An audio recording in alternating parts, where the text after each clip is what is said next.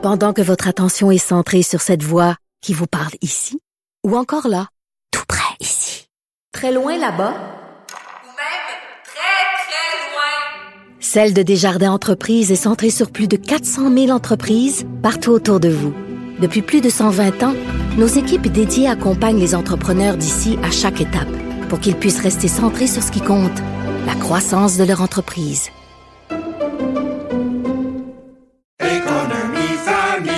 Ici Ricardo. Et Émilie, marchand d'IGA. On a envie de vous inspirer à bien manger. À moins de 5 la portion. Suffit de repérer les produits valeurs sûres et de les cuisiner avec une de nos recettes. Les valeurs sûres, c'est bien pensé, hein? Bien sûr! Détails sur IGA.net. Emmanuel Latraverse. J'ai pas de problème philosophique avec ça. Mario Dumont. Est-ce que je peux me permettre une autre réflexion? La rencontre. Ça passe comme une lettre à la poste. il se retrouve à enfoncer des portes ouvertes. La rencontre, la traverse, Dumont. Emmanuel Latraverse se joint Mario Dumont et moi. Bonjour Emmanuel. Bonjour. Euh, bon, dossier intéressant aujourd'hui. François Legault, dans son point de presse, qui annonçait bon la nouvelle phase de déconfinement, mais surtout tout un recul sur euh, cet impôt vaccinal qui avait annoncé, sans donner tous les détails là, du montant, mais parlé d'une contribution substantielle pour les non-vaccinés à leur prochain rapport d'impôt euh, pour euh, bon payer une partie de la facture causée par les non-vaccinés. bon, vous voyez que c'est un dossier qui, qui, qui, qui divisait, qui, qui amenait beaucoup de colère. Mais c'est un recul assez, euh, assez substantiel. Oui, je ne sais pas quelle image utiliser. C'est le bip, bip, bip d'un camion qui recule, un ballon qui se dégonfle ou euh, un premier ministre qui marche sur la peinture puis qui est obligé de se rouler dedans. C'est sûr que M. Legault a annoncé cette mesure-là dans un contexte il y a trois semaines où tout le monde était enragé, collé au plafond contre les euh, non-vaccinés, il y avait donc un ton, une ambiance collective au, euh, à la punition. Et là, euh, il prend acte euh, de la colère ambiante et des limites de la répression, peu importe contre qui elle est, et il se voit forcé de reculer.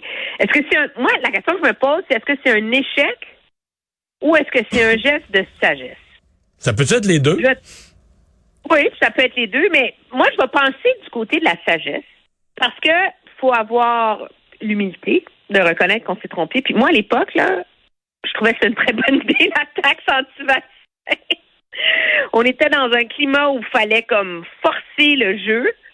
Et donc, je ne vais pas euh, désavouer mon analyse de l'époque. Je pense que la situation a changé très rapidement et que M. Legault ne veut pas se retrouver dans une situation comme celle qui prévaut au Canada dans son ensemble, où la polarisation du débat politique autour de la gestion de la pandémie est en train de semer la graine d'une radicalisation d'une aile de la population. M. Trudeau, M. Legault, je pense, comme premier ministre, veut éviter ça, de donner la, les moyens d'une trompisation, entre guillemets, de la politique québécoise. Mais c'est quand moi je, j'en suis là. Je, suis inquiet du climat social que je vois se détériorer. Euh, à Ottawa, je pense qu'ils en ont pour longtemps, malheureusement. Ben, vous en avez, t'habites là, euh, pour longtemps, malheureusement. Mais euh, je suis quand même secoué par la... Parce que j'entends des gens dire « Ah ben c'était rien qu'un ballon d'essai, cette affaire-là. » Mais non, non, non, wow, wow, wow, wow, wow c'est le premier ministre qui l'a annoncé, là. Il a pas échappé ça dans une entrevue en jasant, puis il y a une petite phrase qui est pas pris. Non, c'est une petite fuite sur un front page une fuite. Matin, non, non, non, non, non. Du, du lutrin, là, hein, de, de, la salle de conférence de presse où il a annoncé toutes ces nouvelles de, de, d'argent dépensé, de décisions, de fermeture, de réouverture, toutes ces décisions, il les a annoncées là. Il a annoncé une nouvelle contribution santé pour les non-vaccinés. Alors, c'est un recul, sincèrement, spectaculaire, rarement vu, probablement le plus gros de son mandat, même s'il y en a eu plusieurs. Euh, bon, est-ce que donc on peut pas pas y voir un certain échec, là. on peut pas ne pas y voir un certain échec. Mais maintenant, euh, je suis d'accord avec toi sur la sagesse, c'est-à-dire qu'aujourd'hui son ton là, son ton était à mon avis beaucoup plus approprié pour éviter une escalade, parce que là on oublie, tu sais la Justin Trudeau, là, euh, bon, euh, ils ont envoyé promener, bien du monde qui a aimé ça. Puis c'est normal, là, tu regardes des gens, ils ont, ils, ont, pissé sur une place, ils ont dansé sur la tombe du soldat inconnu. Euh, ben, premier ministre les remet à leur place. C'est sûr qu'il y a beaucoup de monde dans l'électorat, une majorité qui disent, bon, ben tant mieux. Mais je veux dire, les, les, les- faut savoir c'est quoi une escalade. là. Les escalades deviennent des escalades de violence. À la fin, il y a des morts. Les activités régulières peuvent plus avoir lieu. Il peut y avoir des conséquences, puis des pertes économiques, des, des, des tensions sociales qui durent longtemps. Des gens qui, il y en a des gens, on le voit, là, qui voient plus clair, là, qui insultent tout le monde, qui insultent les journalistes, sont même plus capables de s'argumenter, sont enragés contre tout. Je veux dire, c'est pas euh, ces gens-là, là, si tu continues à les piquer, ils vont finir où, ils vont finir comment. euh, c'est des questions qu'il faut se Euh, Robert Bourassa avait cette obsession de la paix sociale, avait connu la crise d'octobre, mais c'est c'est réel. La paix sociale, c'est quelque chose qui a une valeur et qui mérite d'investir pour la cultiver. Puis ça, j'ai l'impression qu'il y, a un bout dont Justin Trudeau est pas, est pas conscient. Là. Donc là-dessus, il s'en fout, parce que lui, il gagne. Tant que la droite est divisée, il gagne. Puis c'est ça le but.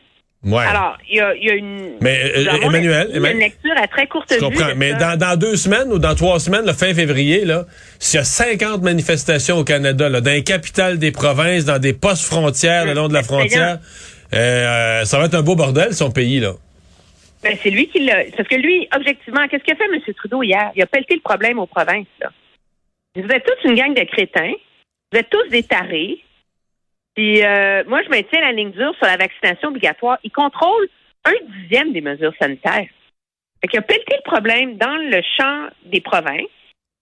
Et le problème, moi, c'est comme, c'est mon obsession comme analyste politique, c'est mon petit moment en confession. L'élection de 2016 aux États-Unis. Tout le monde a traité la campagne de Trump comme étant une campagne de taré. Tous les médias nationaux, peu importe leur tendance politique, ont vu ça comme un épiphénomène de débile, puis nanana. Pourquoi? Parce que les gens qui sont journalistes, les gens qui sont dans les médias, une partie de la classe politique, c'est pas la classe populaire. On- nous, là, on n'a pas perdu notre emploi pendant la pandémie, là. OK? Euh, on, a, on a les moyens de s'occuper de nos enfants quand ils sont à l'école, les moyens de leur embaucher des tuteurs. C'est pas. Alors, il faut jamais oublier que quand les élites se mettent à mépriser et à faire preuve d'une condescendance à l'égard de la population qui est peut-être mal informée, qui est peut-être victime de la désinformation, mais cette condescendance et ce mépris sèment les graines d'une gangrène démocratique. Très Et bien ça, cette dit. leçon-là, M. Trudeau ne l'a pas appris. Très bien dit. Parlons de l'autre côté, euh, Emmanuel et Mario, puisqu'on parle de Justin Trudeau, euh, ben, parlons d'Erin O'Toole, parce que la crise, effectivement, euh, semble plus- beaucoup plus grande chez les conservateurs en ce moment que les, euh, que les libéraux. Euh, Là, Erin O'Toole va faire face à un vote de Ça paraît pire confiance. que ça, il en reste pas pour longtemps. Ouais, ben on, on voit euh, où, se- on, ben on voit où se placent certains euh, possibles candidats futurs. On a vu Pierre Poilievre là, qui attaquait les médias disant qu'il muselait euh, la, la, la- les, les manifestants et tout ça. Donc on voit vers où ça s'enligne. Euh, c'est toute une tempête qui, euh, qui frappe les conservateurs. Énorme. Parce que, euh, de un, c'est pas seulement l'aile radicale. même des gens plus modérés en ont ras-le-bol d'un chef qui est même pas qui a peur de son ombre, qui, est toujours assis à clôture, qui est pas capable de s'assumer. Il y a tout ça là-dedans aussi. Mais, et moi, écoute, j'ai parlé à beaucoup de députés aujourd'hui, puis le monde pense qu'il va perdre son vote de confiance demain, mais pense qu'il pourrait peut-être le gagner aussi. Mais le problème, c'est que même s'il gagne, là, OK? Tu vas gagner par 4, 5, 6 voix. Comment tu fais pour diriger ton caucus quand il y a 48% du caucus qui trouve que tu devrais t'en aller? Donc, c'est comme, peu importe l'issue demain, c'est le début d'une crise. Parce que soit il gagne son vote, là, le bordel se poursuit jusqu'à... Mais, là-dessus, Emmanuel, lui, a l'air déterminé. S'il gagne par trois votes, il reste. Ça a l'air d'être ça son, son point Ah de oui, vue. Là. Mais ça, c'est, regarde, il n'y a aucun député qui pense que c'est tenable. OK? Puis s'il perd, là, OK, c'est le fun. Aaron O'Toole était un pas bon, là. OK, il n'a pas réussi. Parfait. Première question. Demain matin, là, il rentre au caucus, schlang, il vote. O'Toole reste ou part? Bing bang. Là, mettons qu'il part. Prochain vote, schlang. C'est qui le chef par intérim? Ouh! Hmm. On décide ça demain pendant le caucus. Ah, C'est vraiment qu'il y a quelqu'un qui a pensé? Moi, j'ai fait le tour, là. Écoute, là, être chef par intérim dans un contexte comme ça, ça te prend une, une méchante. Tu sais, ça prend comme un, un vieux sage ou. euh, Mais ils n'ont pas Écoute- trop ça, là. ben, et moi, on m'a dit, il y a- écoute, il reste un ex-ministre de Harper. Ed Fast, de la Colombie-Britannique. Eh boy, ouais. Là, après ça, tu fais une course à la direction. OK, qui va y aller? Ed Fast, qui, Ed Fast qui, est, qui est dans le bilinguisme et approximatif. Ben, ça ressemble au bilinguisme du PDG d'Air Canada, mettons. OK, ouais, c'est ça. Mais c'est- même, mettons qu'il n'était pas bilingue, là. Quand un chef qui a l'ascendant, c'est pour faire la paix, là, tu sais. Tu fais deux, trois caucus de thérapie, là, tout le monde se calme, capable de gérer la personnalité de tout le monde, de garder tout le monde ensemble, ça va. Mais c'est même pas sûr qu'il y a quelqu'un qui a cet ascendant-là dans le caucus. Alors, peu importe ce qui arrive demain, c'est le début d'un très mauvais moment à passer pour le Parti conservateur. Merci, Emmanuel.